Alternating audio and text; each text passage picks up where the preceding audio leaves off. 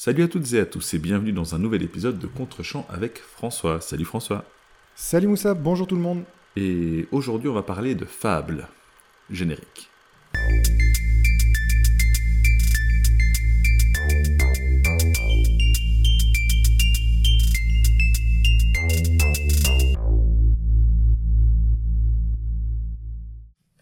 Je t'ai donc demandé cette semaine, cher Moussa, de regarder In Bruges, film de 2008 signé par le cinéaste britannique Martin McDonough, qui a accédé voici quelques années à une reconnaissance publique grâce à son film Three Billboards, lequel me semble, malgré l'accueil parfois délirant qui lui a été réservé, notamment au moment des Oscars 2018, euh, assez inférieur au film qui nous occupe aujourd'hui.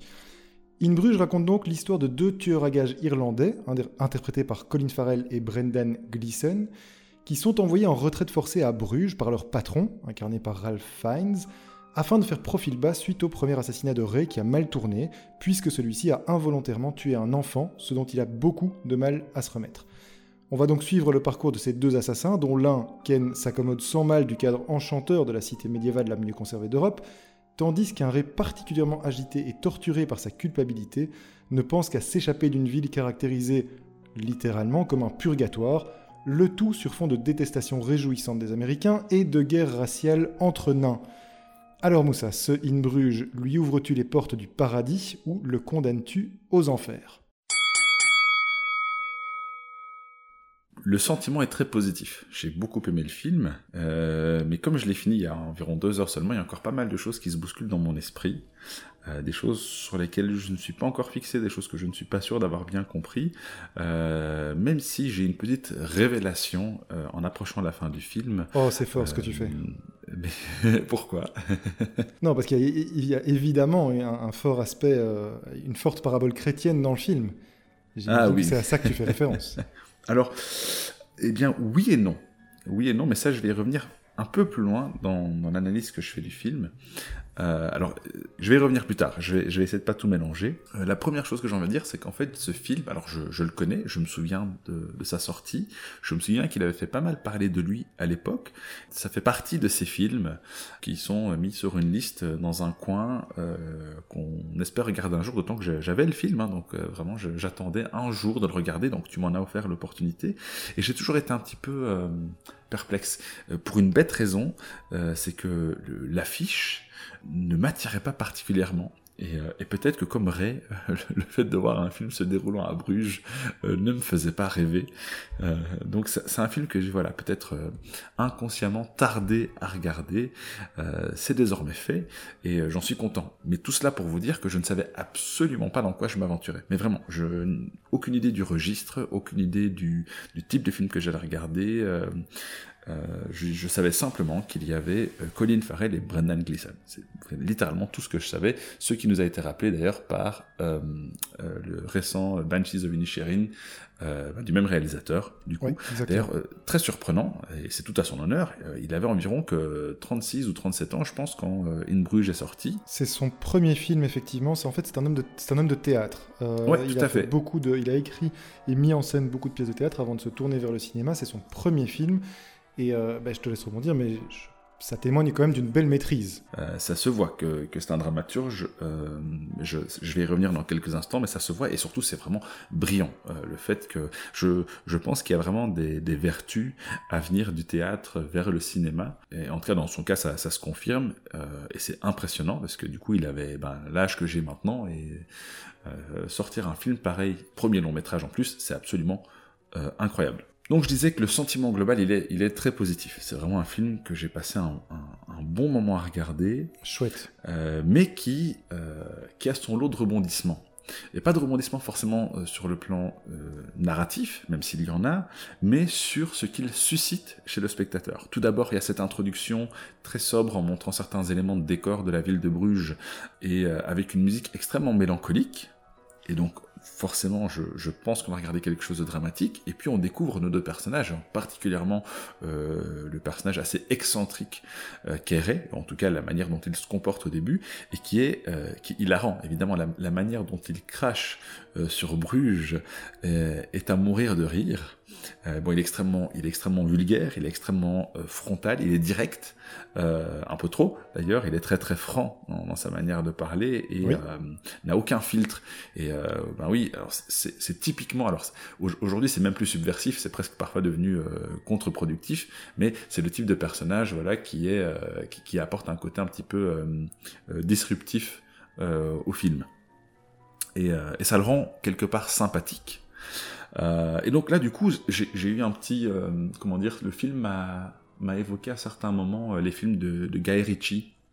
je sais pas si c'est quelque chose qui t'a. Ah si, si, il est, dans, aussi. il est dans mes notes, je vais en parler plus tard. Ok, très bien. Donc du coup, ben, il m'a vraiment évoqué les films de, de, Guy Ritchie. Bon, alors deux britanniques, donc c'est peut-être pas si surprenant. Ce côté un petit peu humour décalé et disruptif que, que j'ai bien aimé. Et en fait, il y a euh, la scène pivot qui arrive assez tôt dans le film où on comprend pourquoi Ray et Ken sont à Bruges. À savoir, je pense qu'on peut le dévoiler. Hein. Je pense qu'on peut le dire, tu l'as déjà fait dans ton pitch, donc euh, c'est très bien, je, je, me permets de le faire aussi. Donc c'est la mort d'un enfant, la mort accidentelle d'un enfant, alors que Ray devait tuer un prêtre. Et là, forcément, le film prend une tournure plus dramatique et plus sérieuse, et ça se voit non seulement dans la manière de jouer des acteurs, dans le ton, et aussi dans les dialogues. Et puis ensuite vient euh, un dernier tiers, plus ou moins la dernière demi-heure du film, euh, où, alors c'est très paradoxal, il y a deux choses qui se qui s'entrechoquent, mais qui fonctionnent assez bien, je trouve. On a d'une part un dénouement assez classique euh, avec euh, la réunion de tous les protagonistes pour la confrontation finale. C'est assez classique. Mais en même temps, au sein de cette conclusion, il y a plein de petits rebondissements qui sont assez inattendus et qui en fait sont très logiques car le film a énormément de foreshadowing. Donc il y a beaucoup, beaucoup, beaucoup d'éléments dans le film qui nous sont présentés euh, généralement par l'image, mais aussi par le, dialogue tout simplement, tout au long du film, qui reviennent à la fin. Parfois peut-être même un petit peu trop. Et je vais donner un exemple. Alors euh, j'espère euh, que vous avez vu le film, sinon je vais spoiler et je vous propose de skipper plus ou moins la, minute qui suit. Mais donc à la toute fin, Harry, donc qui, est, qui était l'employeur de, Ken et donc de, de Ray, tue euh, Ray de la même manière que lui a tué le prêtre et euh, tue un, nain euh, qu'il prend pour un enfant. Ce nain meurt exactement de la même façon que l'enfant que Ray a tué accidentellement. Et par exemple, à ce moment-là, il y a Ray qui, juste avant de s'effondrer, dit The Little Boy. Et je trouve ça dommage parce qu'en fait, on voit du coup arriver très vite la mort de, de, ce nain, non pas que ce soit problématique que ça ne soit révélé de cette manière-là, mais j'aurais trouvé plus subtil, par exemple, euh, vu justement tout ce que le film a fait précédemment et tout le foreshadowing qu'il y a, euh, de, nous, de nous dire cette petite réplique euh, qui, pour moi, est le, est le petit too much qu'il y, a, ah. a dans ce film. Je vais être obligé de rebondir si tu veux bien, parce qu'en fait, juste pour expliquer, peut-être d'abord donner un petit élément de contexte, parce que tu as parlé de foreshadowing. Il faut expliquer qu'en fait, que Harry, le patron, a, vit selon le, un, code. Alors, un code. J'allais le dire, mais donc vas-y. Oui, tout à fait. Mais c'est ça, en fait, le foreshadowing, c'est-à-dire que euh, lui considère que le meurtre d'un enfant est le, fait de passer la ligne, que donc c'est inexcusable et qu'il faut en tirer les conséquences, et donc le personnage de Ray ne peut pas survivre à cet acte-là. Et il dit d'ailleurs dans le film, si moi j'avais fait ce qu'il avait fait, je me serais mis une balle dans la tête immédiatement sans même réfléchir. Il va évidemment du coup arriver ce qui arrive avec les mêmes conséquences, et Harry va vivre jusqu'au bout, au bout de ses principes. Un mot quand même sur la, phrase que tu trouves too much, puisque tu as commencé par la scène de fin, mais allons-y. Euh, il y a quelque chose en fait de formidable. Ça ne se termine pas là, ça ne se termine pas sur The Little Boy. Que fait euh, Ray lorsqu'il est au sol, qu'il agonise et, que Harry se penche vers lui, se penche vers l'autre cadavre et découvre ce qu'il pense être lui aussi son, sa nouvelle erreur Que fait Ray à ce moment-là? Il tente d'aller vers Harry pour lui dire non, non, il tente de le détromper, alors que c'est son ennemi, c'est celui qui le juge et qui l'amène à ce jugement dernier et qui le, qui le voue donc à son sort funeste, eh bien, Ray, à ce moment-là encore, tente de le détromper parce que il est ce personnage innocent, tu l'as dit, euh, qui ne réfléchit pas, qui dit la vérité, qui est candide. Et en fait, la phrase importante, c'est pas de Little Boy, c'est pas le fait qu'il prévienne, attention, il y en a un derrière moi, c'est le fait que malgré tout ce qui s'est passé, et malgré le meurtre qui est commis, il essaye encore de sauver Harry quelque part, tu vois. Mais eh ben justement, c'est ça que je voulais dire, c'est que pour moi cette séquence-là, elle suffisait. Et, le Little Boy, je trouve ça dommage qu'il hmm. soit juste venu avant. C'est vraiment tout bête, hein, ça m'a juste fait tiquer sur le moment et ça, ça n'enlève absolument rien à l'intérêt de la scène. Mais je trouve que la scène aurait gagné. Euh, J'aurais trouvé plus subtil en fait, parce qu'au moment où il dit de Little Boy, ben, tu sais très clairement ce qui va se passer. Tu sais très clairement qu'en fait c'est le c'est le nain euh, qui, qui s'est fait tirer dessus, puisque au moment où il essaye de fuir et, d'échapper à, à, Harry, il passe par un par un set, euh, par un plateau de, de, tournage, donc on sait ce qui va se passer. Et j'aurais vraiment juste trouvé ça un peu plus subtil. Après voilà, compte tenu du contexte, du fait que c'est son premier film, j'aurais préféré que cette réplique ne sorte pas, mais parce que je trouve que le film est tellement bien ficelé euh, que j'aurais apprécié cette petite note de subtilité en plus. Euh, mais c'est vraiment euh, un détail, je chipote parce que ça m'a fait tiquer sur le moment. Mais donc, je, reviens à la notion de foreshadowing. Donc, il y a beaucoup d'exemples. Il y a celui-ci.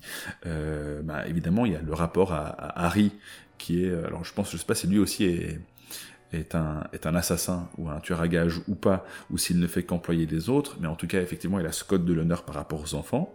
Euh, il y a aussi la brume féerique euh, au-dessus de, enfin pas féerique, mais la si je veux dire féerique, euh, au-dessus de, de, Bruges, à laquelle fait allusion justement Harry plutôt dans le film.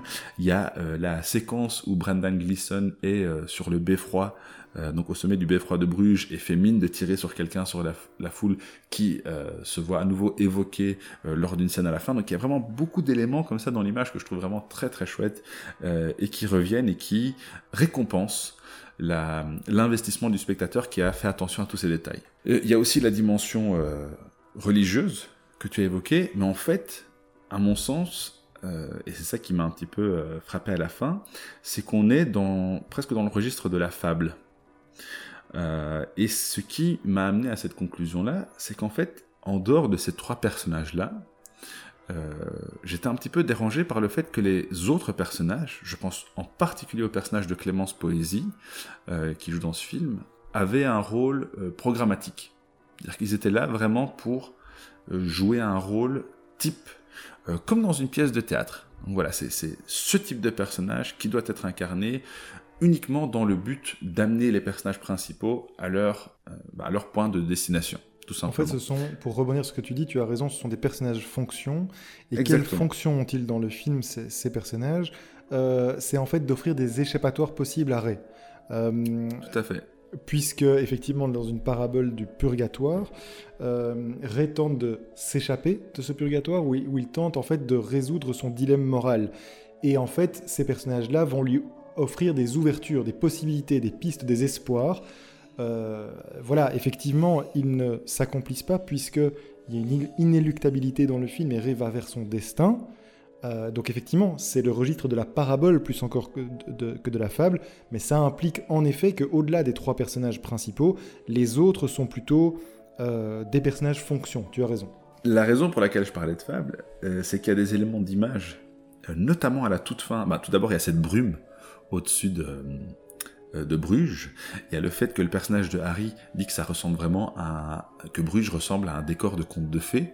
Mhm. Euh, il y a le fait que lorsqu'il fuit euh, à la fin, lorsque Ray fuit, il, il sur le plateau de tournage, on voit des personnages qui ont des costumes, notamment anthropomorphiques, D'accord ce, qui est vraiment euh, typique aussi euh, de la fable. Euh, donc des animaux, mais voilà, sous forme humanoïde.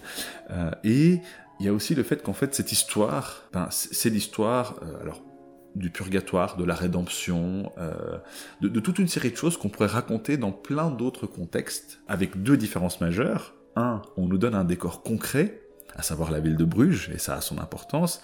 Et deux, euh, c'est beaucoup plus violent, évidemment, que l'image qu'on se fait euh, d'une fable. Et c'est pour ça que on n'y pense pas forcément tout de suite. C'est vraiment à la fin, euh, quand tous ces indices sont réunis, que ça m'a donné cette, cette idée-là. Il y a un autre élément aussi qui est très important, c'est que donc le personnage de, de Brendan Gleeson, donc Ken, à la fin, ben, se suicide dans le but d'aider Ray. Oui, donc attention, attention, avec les mots. C'est là que c'est intéressant. C'est un suicide ou c'est un sacrifice? Puisqu'il se, sait déjà, il se sait déjà condamné. Tu, as parfaitement raison. Euh, c'est un sacrifice, donc il, euh, il se laisse tomber euh, du beffroi avant d'avoir apprécié encore une fois, parce que lui a été touché par, par la ville de Bruges. Lui a complètement accepté sa place dans, ce purgatoire. C'est pour ça qu'il s'y sent à l'aise et qu'il en voit la beauté. et donc il se laisse tomber du beffroi. Mais bon, on, on parle d'une hauteur quand même extrêmement élevée, et euh, après le choc, le, choc qu'on entend d'ailleurs, hein, il, faut, applaudir euh, euh, les personnes responsables de la, gestion sonore parce qu'on on entend le choc vraiment, mais il est encore vivant. Il a encore quelques secondes pour s'adresser donc au personnage principal de la fable. Et là, vraiment, j'ai tiqué, je me suis dit, mais c'est quand même problématique. Le film avait un ton très sérieux jusque-là, et puis là, on nous montre des choses quand même qui, sortent un peu de, l'ordinaire, qui sortent un petit peu du, réel. Et euh, c'est aussi ça notamment qui m'a euh, qui m'a amené à cette conclusion sur le ah oui sur le principe d'une fable, mais beaucoup plus euh, violente et, dramatique. Même chose pour le personnage de Clémence Poésie, qui, sert en fait simplement à, montrer la, la voie de, l'amour à, Ray, mais qui, si on devait prendre le film comme un film très terre à terre et sérieux, aurait un rôle qui est ben, parfaitement ridicule. Mais ça fonctionne ici, parce que son rôle est, sert une fonction précise et rien d'autre. Euh, euh, et, du coup, ben, ça m'a rendu le personnage moins, euh, moins antipathique. Parce que vraiment, au début, je me posais la question sur le personnage de, de Clémence Poésie, qu'on qui, qui servait pas à grand chose et en fait qui, qui convient très bien à l'histoire que le film essaie de, de raconter. Euh, J'avais dit que je dirais pas grand chose, donc je vais commencer à clôturer parce que voilà, comme d'habitude, je, je, dis plus que ce que j'avais écrit euh, dans mes notes improvisées. Un dernier mot sur la, la ville de Bruges. J'imagine que le, le, tourisme y a un petit peu explosé euh, suite à la sortie du film. Je sais pas si tu as des infos là-dessus. Eh bien non, euh... justement, le... figure-toi que le bourgmestre de Bruges, après le film et la promotion qui en a été faite, euh, a justement dit qu'il serait plus attentif à l'avenir avant d'accorder des permis de filmer dans la ville parce que justement, eh bien, film violent. pour les gens qui prennent, non pas tellement, mais les gens ah, qui prennent au premier degré, il y, y, a beaucoup de critiques de la ville. C'est pas tant. Alors on peut y voir bien sûr l'aspect carte postale et l'aspect touristique, mais Colin Farrell et Martin McDonough ont beaucoup insisté sur l'aspect terriblement ennuyeux de la ville aussi, à la fois dans le, dans le film, euh, pas à travers les personnages et dans leur promotion, euh, ce qui a visiblement beaucoup vexé le bourgmestre. Euh, qui a donc décrété qu'il serait plus attentif aux critères de sélection euh, des films qui pourraient tourner euh, dans la ville. C'est aussi intéressant parce que pour, ben pour nous autres spectateurs belges, la, ville est très familière. Moi, j'ai été qu'une seule fois à Bruges, de, mémoire en tout cas, et ça fait longtemps, mais on reconnaît vraiment la Belgique dans ce film, euh, que ce soit les terrasses, que ce soit l'architecture. Il y a alors oui, c'est pas une ville euh, incroyable, c'est pas une ville qui fait rêver, c'est extrêmement drôle la manière dont le film lui-même en, rit. Euh, c'est d'ailleurs à un moment donné, j'ai cru vraiment que le personnage de Harry, qui parle avec beaucoup d'amour de cette ville, euh, le fait de façon ironique. Mais voilà, le, décor, ben oui, c'est un peu comme dans GCVD, hein, on, reconnaît, on, sait que c'est dans notre, dans notre petit plat pays, mais je trouve que ça convient très bien à, l'histoire que le film euh, essaye de raconter. Et, euh, donc voilà, je, terminerai en, disant que cette, euh, cette vision d'une fable euh, pour adultes, je vais dire, et euh, me rend le film très, très sympathique et me permet également de, de mieux saisir certains éléments qui, de prime abord, m'ont fait un petit peu tiquer. C'est un film que j'ai pris beaucoup de plaisir à regarder. Euh, et du coup, bah, je, je, vais probablement regarder les, les autres films du réalisateur, hein, qui sont tous quelque part dans un coin et qui n'attendent que ça. Bon, merci beaucoup. Alors j'ai beaucoup, beaucoup de choses à dire, mais je vais essayer de faire rapidement, puisqu'on a déjà pris pas mal de votre temps. Euh, notamment pour des souvenirs personnels de Moussa et de ses visites de la ville de Bruges, tout à fait pertinent dans une critique de, de film. Les cahiers du cinéma se frottent les mains. Euh, non, non, mais dire d'abord que bien sûr, euh, c'est avant tout cette comédie noire, de ce thriller de comédie noire est un film à haute teneur symbolique qui va voir donc le personnage de Ray être contraint et forcé de se confronter à l'inéluctabilité, c'est vraiment le mot à retenir de sa situation. Et ici, je ne parle pas seulement de sa situation tangible d'assassin recherché, euh, mais tout simplement de sa condition humaine, de son dilemme moral qui le torture, à savoir sa capacité à poursuivre sa vie ou pas, après l'acte de mal ultime qu'il a pu commettre, à savoir le meurtre d'un enfant. On en a parlé. Et donc, le film va déployer des motifs pour illustrer cet état. Bien entendu au premier degré, par la représentation de peintures, alors au premier rang desquels figure le jugement dernier de Hieronymus Bosch, dans lequel il y a ces fameux personnages que toi tu as identifiés comme des personnages anthropomorphes de fable, mais c'est vraiment des personnages avec ces, masques euh, très particuliers, directement issus de la peinture de Bosch et de la peinture du jugement dernier donc. Mais aussi, on, y voit aussi La mort et l'avare de Yann Provost, entre autres, où la mort vient euh, collecter son, collecter son dû. Donc ça, c'est la première manière de représenter, cette manière très très littérale, les, motifs euh, chrétiens. Ça passe aussi à travers des dialogues qui sont des métaphores à peine voilées de ce qui nous est donné à voir mais aussi, et c'est ça que j'aime bien, alors au-delà de l'aspect très littéral, ça passe aussi, euh, tous ces motifs passent par les actes des personnages. Ainsi, lorsque Ray tente de mettre fin à ses jours, parce qu'à un moment dans le film, il tente de se suicider, de se tirer une balle dans le crâne, parce qu'il ne peut plus vivre avec sa culpabilité, il en est empêché par Ken, euh, qui lui confisque son pistolet. Ça veut donc dire que le personnage de Ray n'est même plus maître de son destin. Son sort est littéralement remis entre les mains de Harry et Ken, qui vont se disputer autour de la sentence à lui réserver. La vie ou la mort, le paradis ou l'enfer donc. On est vraiment dans une allégorie, une parabole chrétienne, où ces personnages sont dans un environnement fermé, cloîtré, ils ne pourront pas en sortir, et ils attendent là le jugement dernier, et en l'occurrence on attend le jugement dernier de, euh, Ray, donc, et la sentence pour le crime qu'il a pu connaître, euh, commettre. Alors, je m'attarde pas trop d'autres D'autres critiques ont pu le faire sur les, paraboles chrétiennes, tout simplement par manque de culture de ma part. J'ai pas une éducation catholique euh, et j'ai pas une euh, culture très poussée à ce niveau-là, et donc je vous redirige vers d'autres euh, critiques qui ont pu le faire plus en profondeur. Je vais m'intéresser à d'autres aspects du film qui moi m'ont plus parlé et qui en tout cas sur lesquels je pense pouvoir un petit peu voilà, analyser les choses un peu plus en profondeur. C'est la science de l'écriture. J'ai axé ça en trois points. C'est la structure, les dialogues et le ton. Euh, je pense que le film est vraiment une petite pépite euh, et qu'il et, à force de le revoir, je lui trouve de moins en moins de défauts et je l'aime de plus en plus. Je commence rapidement par les dialogues. Euh, pourquoi le film est-il situé dans, la ville de Bruges, dans la plus vieille cité médiévale d'Europe? C'est parce qu'on est constamment entouré de tout ce bagage médiéval, de tout ce bagage chrétien. On est constamment entouré par, bien sûr, l'architecture, on est entouré par les œuvres d'art, et ça place le film dans une sorte d'entre-deux. On est à la fois dans cet environnement culturel qui a duré des siècles pour nous et qui est le terreau d'une certaine culture, mais on est aussi dans un récit purement moderne de personnages qui ne se définissent plus du tout par la religion. Et donc, on a vraiment cette espèce de mélange entre les deux qui permet, euh, qui permet un entre-deux, une sorte de, monde suspendu. Et dans un monde, donc le monde de la narration du film, le monde contemporain de ces deux assassins, qui ne se structure plus, qui ne permet plus au personnage de se structurer par l'art ou par l'élévation intellectuelle, ce qu'a offert le cadre religieux pendant des siècles, mais comment est-ce qu'on se construit? Eh bien, Martin McDonough répond par le dialogue.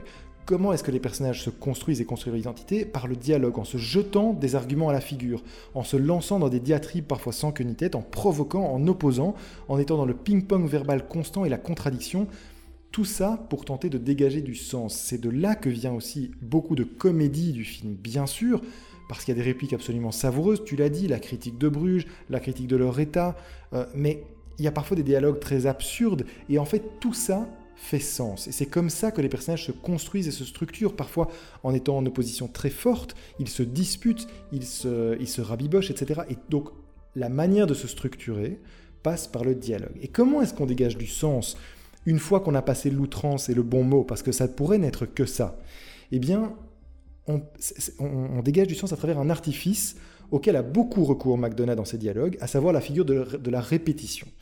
De nombreuses lignes vont être ainsi reprises telles quelles, parfois par des personnages différents, donc elles vont être dites par un personnage euh, assez tôt dans le film et vont être reprises ensuite par un autre.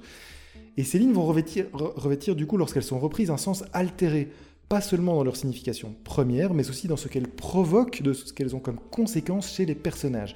Je donne un exemple. Une bonne partie des commentaires acerbes et dépités de Ray, donc le personnage de Colin Farrell sur Bruges au début, qui est totalement dépité euh, et, en dépression totale de se retrouver dans une ville qui ne l'intéresse absolument pas, il voudrait juste être dans une ville anglaise ou dans un pub.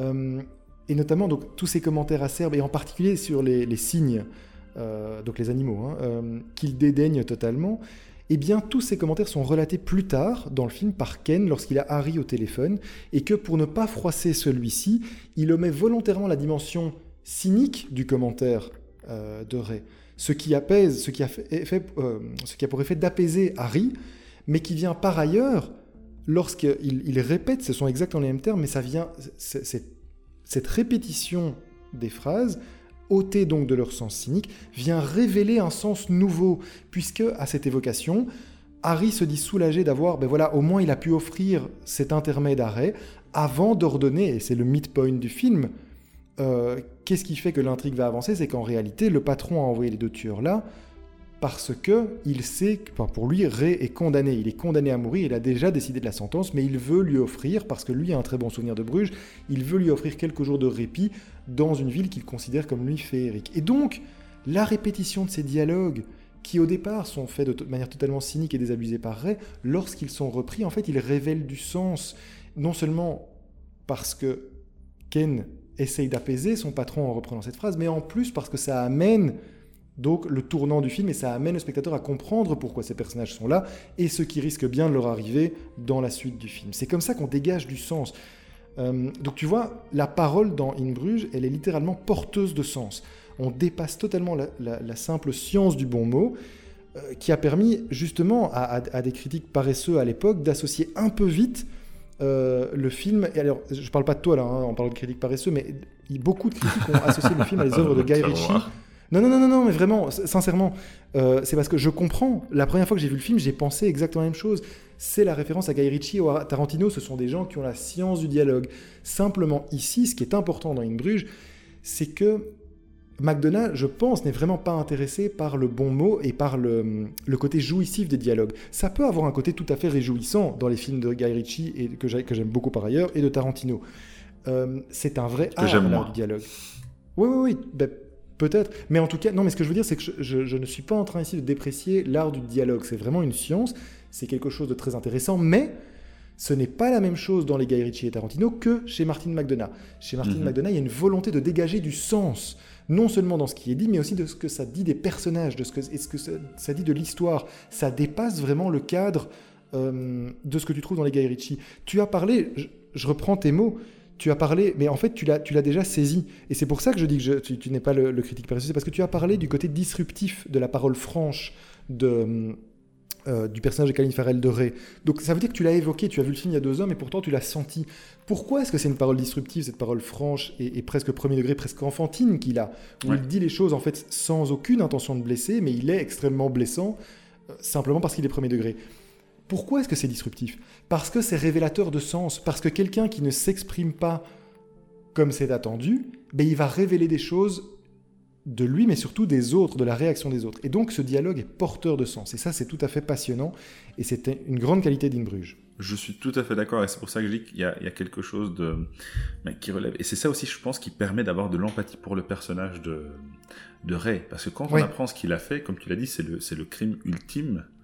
Euh, ce qui arrive à nous faire ressentir de l'empathie pour lui, euh, c'est qu'on arrive, tout en prenant du recul par rapport aux événements, à cause de ce cadre, ben, comme tu dis, qui est, qui est euh, peu importe que ce soit une parabole religieuse ou une fable, mais le fait qu'on arrive à faire abstraction des événements réels pour avoir du sens derrière, pour avoir toute une série d'allégories, et non pas justement pour... je vais formuler la chose autrement. Si on avait un film à la Guy Ritchie, on essaierait de euh, euh, d'occulter ce que le personnage a fait en nous le rendant sympathique.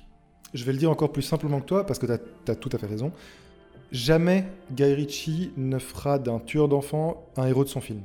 C'est ça. En fait, tout à fait. In Bruges, c'est un, il faut se rendre compte du tour de force. Il parvient à nous faire avoir de l'empathie pour un tueur d'enfants.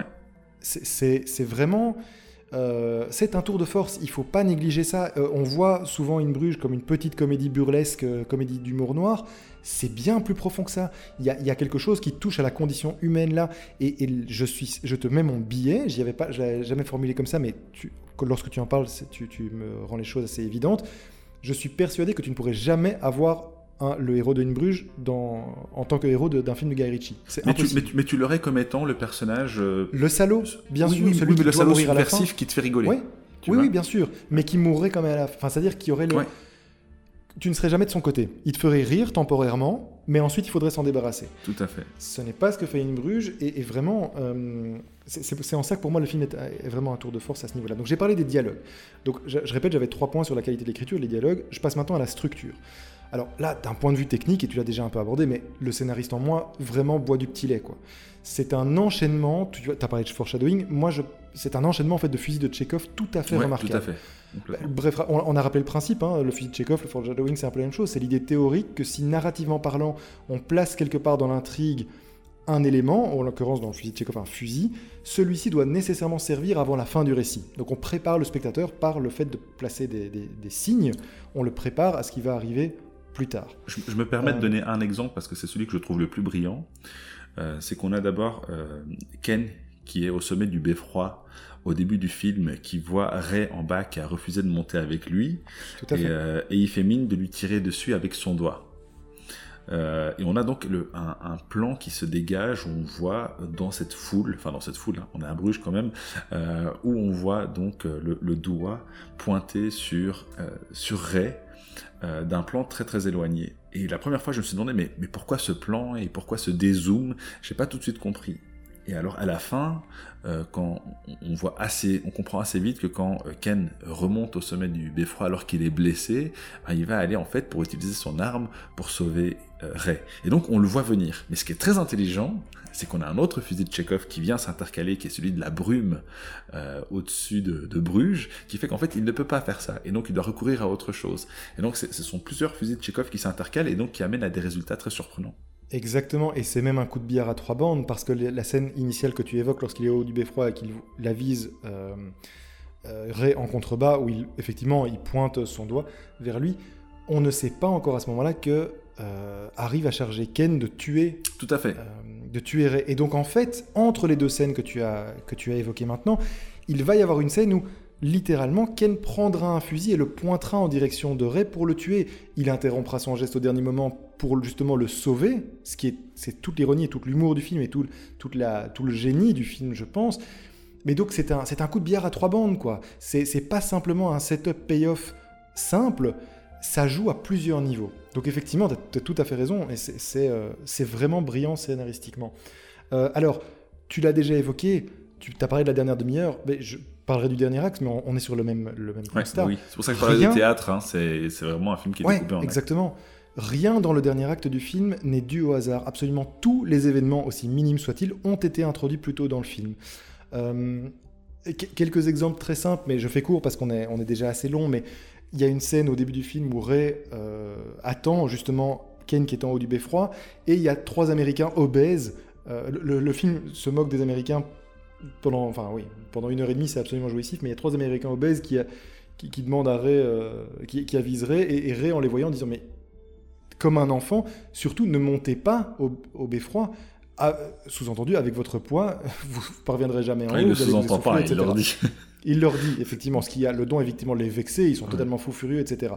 Ça donne l'occasion d'une scène un peu burlesque, un peu marrante, parce que le, le- le gros américain tente de courir après Ray, qui évidemment ne parvient pas euh, à, à- à le saisir vu son poids. Bref, donc ça donne une scène un peu burlesque. Sauf C'est que... d'une grande méchanceté. hein. C'est vraiment une méchanceté gratuite Ah, je, incroyable. reviens- mais- je reviendrai mais sur la méchanceté. Vas-y. Je reviendrai parce que je ne suis pas d'accord avec la méchanceté. Mais qu'est-ce qui se passe plus tard dans le film lorsque Harry et Ken veulent monter au beffroi? Ben, Ils sont provisoirement empêchés par un garde parce que celui-ci leur dit qu'un touriste a précédemment fait une crise cardiaque et que donc le beffroi est fermé. Tout ça, ce sont des, éléments de setup payoff. Tout dans le dernier acte, en fait, est amené précédemment. Euh, c'est vraiment assez brillant. Alors moi, je- je- je- j'en profite quand même pour donner l'exemple de la scène que je trouve la plus, la plus touchante et la plus brillante en termes d'idées scénaristiques. Euh, juste, mais toujours autour de ce beffroi, lorsque Ken veut le visiter, il, euh, ben, arrive devant un garde de sécurité, enfin le, le- haut guichet en fait, et il veut payer avec de la petite monnaie pour se débarrasser de sa petite monnaie. Et en fait, il fait face à un garde hyper obtus et il se trouve qu'il manque 10 centimes à Ken et ce garde lui dit de rempocher toute sa monnaie qu'il avait sortie pendant euh, quelques de, longues minutes. euh, parce qu'il veut absolument pas faire crédit, c'est comme ça, c'est la règle, c'est le montant pile, donc il rempoche toute sa petite monnaie. Ce qui a un peu le ton d'agacer Ken, mais soit, Ken monte au beffroi.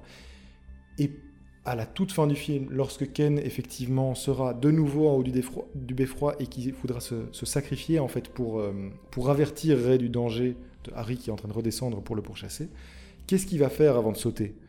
Euh, Il va prendre des pièces dans sa poche et il va lâcher des pièces du haut du beffroi. Pourquoi est-ce qu'il fait ça? C'est une, magnifique idée en fait. Pourquoi est-ce qu'il lâche des pièces? En fait, il y a la, fameuse brume qui recouvre Bruges et donc il ne voit pas ce qu'il y a en contrebas.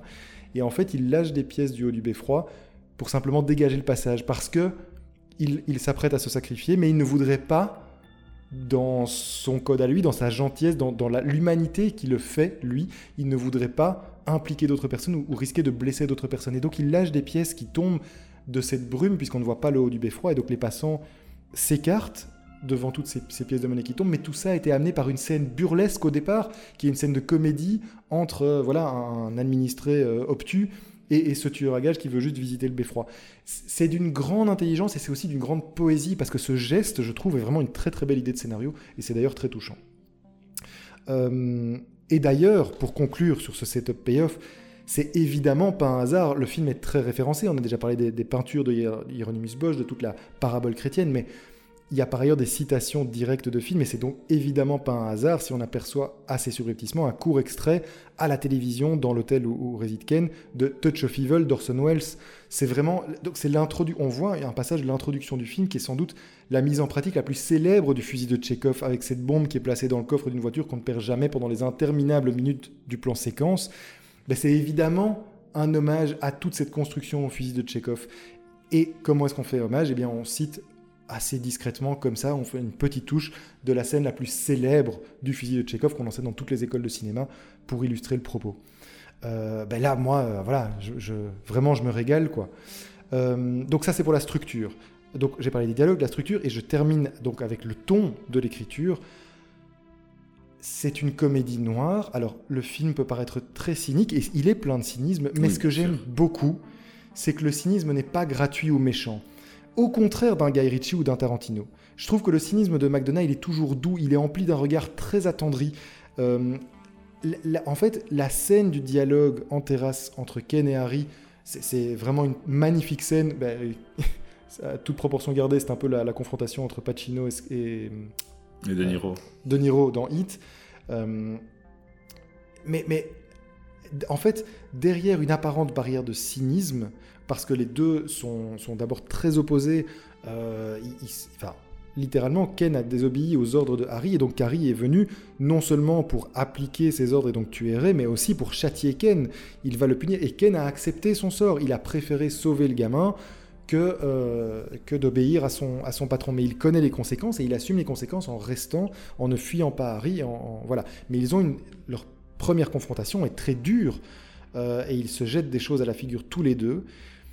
Euh, et malgré tout, on finit quand même derrière la barrière de cynisme, derrière cette dureté, par un moment tendre entre eux parce que se rappellent lorsqu'ils se rappellent finalement tous les deux qu'ils ont été chercher une arme, enfin voilà, chez un, chez un truand qui leur refourgue des armes, ben en fait, ce truand les a agacés tous les deux par euh, un tic de langage. Et à la fin de tout ce dialogue très tendu, euh, soudain, euh, ils, évoquent, par hasard ce, truand. Il Ah, toi aussi, il t'a sorti ce truc-là. Oui, oui. Et ils ont un sourire entre eux. C'est magnifique parce que il y a une vraie étude de caractère derrière ça. Il y a, et de, cette étude de caractère découle de grands sursauts d'humanité. En fait, ça te rend les personnages attachants, évidemment. Ça te, rend, ça te les rend attachants, mais surtout, ça te donne le sentiment qu'il y a une histoire entre eux. Bien sûr. Il y a, il y a un rapport entre eux. En fait, ce que fait Guy Ritchie, que j'aime beaucoup le principe des, des, films de Guy Ritchie, ça me fait beaucoup rire, c'est très ludique, etc. Mais les personnages sont toujours des archétypes. Et ils sont pas attachants. Ils sont pas attachants. Moi, j'ai beaucoup de mal avec J'aime beaucoup ces films, je les trouve très drôles, mais les personnages, bah, quand je pense, quand je pense à Snatch, par exemple, que j'adore, euh, j'ai envie d'en sauver aucun. Quoi. disons qu'ils sont pas très incarnés, ou en tout cas, ils existent chacun indépendamment. T'as l'impression que ce sont des. Ils ont été écrits comme des personnages hauts en couleur et qui doivent, bon an, mal an, fonctionner l'un avec l'autre, mais sans réel lien. En fait, ici, ces personnages, ils se connaissent, ils s'apprécient, ils s'aiment, ils se détestent, mais il y a de vraies relations entre eux. Il y a une scène magnifique, là, donc ça c'est la première confrontation en bas en terrasse, mais la, dernière confrontation entre Harry et Ken, elle est fabuleuse, elle est, elle est magnifique cette confrontation, parce qu'encore une fois, Ken accepte son sort, il connaît les conséquences de son acte et il l'assume devant Harry qui du coup ne, peut, ne veut plus se résoudre à faire ce qu'il avait, décidé de faire.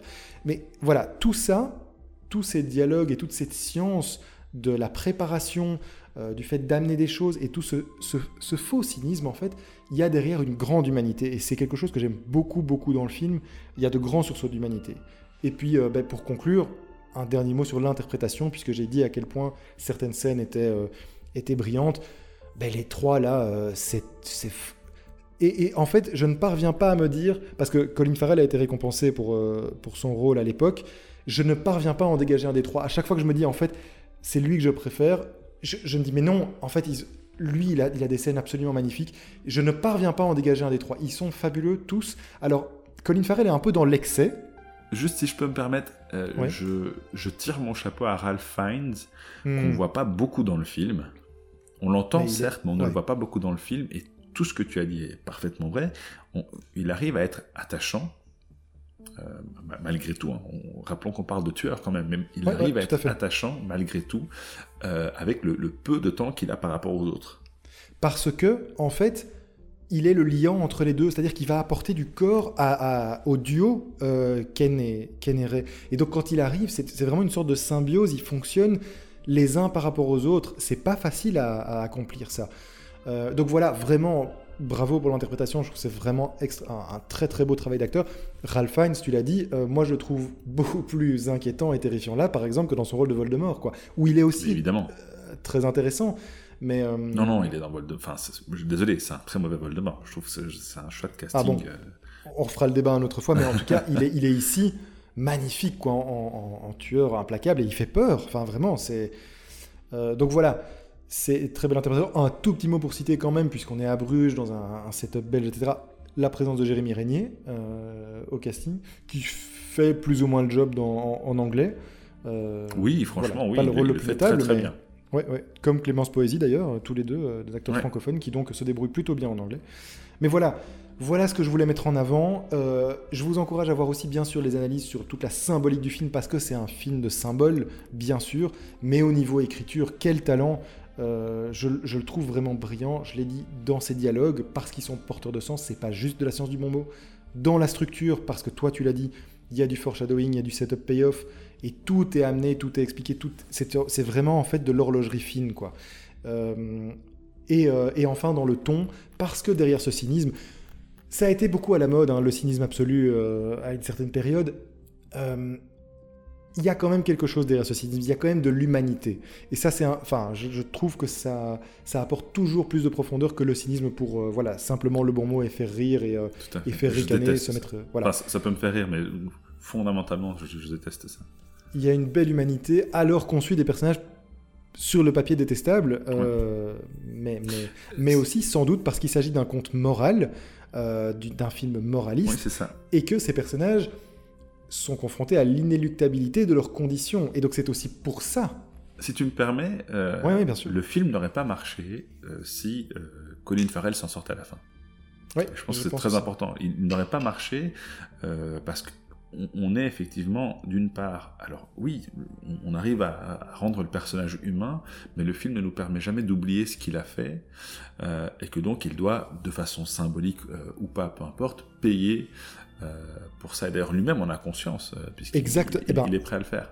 Tu as parfaitement raison. Et en fait, les, les Anglais ont une, euh, une euh, expression que je ne parviens pas à traduire exactement euh, en français. C'est euh, Colin Farrell. Donc le personnage ici, c'est euh, He's a man who knows the bullet is coming. Donc Mhm. il- il, il sait que son destin est, est scellé. Néanmoins, il a peut-être l'espoir de pouvoir s'échapper, même s'il en a, il, sait toujours qu'il devrait être condamné pour ce qu'il a fait. Il a parfois des lueurs d'espoir, et parfois, et, et aussi, ce qui est touchant, c'est qu'il cherche lui-même à prendre son destin en main et à mettre fin à ses jours. Et même ça, il en est privé. C'est ça qui le rend humain. C'est qu'en fait, tu l'as dit, il sait qu'il est condamné, mais c'est un homme qui voilà, qui doit, euh, qui doit pour le peu de temps qui lui reste, apprendre à composer avec le fait qu'il sait qu'il est condamné. Comment est-ce qu'il fait sa sortie? Comment a-t-il encore une chance de s'en sortir? C'est ces questions-là qui sont profondément euh, ancrées dans, ce qui est notre condition humaine. Cette inéluctabilité-là, face à la mort, on l'a tous. C'est vraiment la seule certitude qu'on peut avoir tous en tant qu'être humain. Et c'est pour ça que ce film euh, peut être aussi touchant et peut rendre des personnages pourtant sur le papier détestable euh, ben, aussi proches, peuvent nous, peuvent, nous donner autant d'empathie. Donc voilà pour, pour mon analyse d'In Bruges. Bien écoute, c'était très intéressant, c'était un très chouette film. Je, alors c'est encore frais dans mon esprit, donc il y a des choses que je dois digérer. Mais, mais oui, je, je, le reverrai encore avec plaisir, je pense. Mais ça se revoit. moi, en fait, pour être tout à fait honnête, j'avais la première, euh, un peu la même première vision que toi. C'est-à-dire chouette film, euh, passage euh, dialogue savoureux, mais, mais, voilà, petit film. Et en fait, ah non non non pas du tout. Hein, je, je, c'est pas du tout un petit film. Je, trouve. Là, je suis tout à fait d'accord. Je pense que c'est un film qui est d'une d'une très très grande maîtrise et que c'est pour ça aussi que je pense que le fait que qu'on ait quelqu'un qui ait déjà une expérience d'écriture dans, dans, un style qui se prête, qui se prête très bien à, ben, au film très symbolique qu'il essaie de présenter, ben, ça se sent. Je, vraiment, je, pense un, un très très bon film. Eh bien, je suis ravi. Je suis ravi. Merci beaucoup Moussa d'avoir regardé donc In Bruges de Martin McDonough. On se donne rendez-vous la semaine prochaine. Alors, est-ce que je vais te piéger ou est-ce que tu as sous la main le film que tu veux nous faire voir? Je suis en train de meubler là, hein, parce que si jamais tu ne l'as pas. Je ne l'ai absolument pas fait pendant les 30 dernières secondes et donc euh, je n'ai pas dû aller vérifier dans notre fichier que le film de la semaine prochaine est Yakten, euh, La chasse en français, de Thomas Winterberg, un film danois de 2012. Alors, alors on va s'amuser, mais enfin, oui, là pour le coup la discussion elle aura, euh, je pense, une, une toute autre nature. Enfin, je pense, on verra. Deux salles, deux ambiances donc. Merci beaucoup Moussa, merci tout le monde et du coup à la semaine prochaine. Salut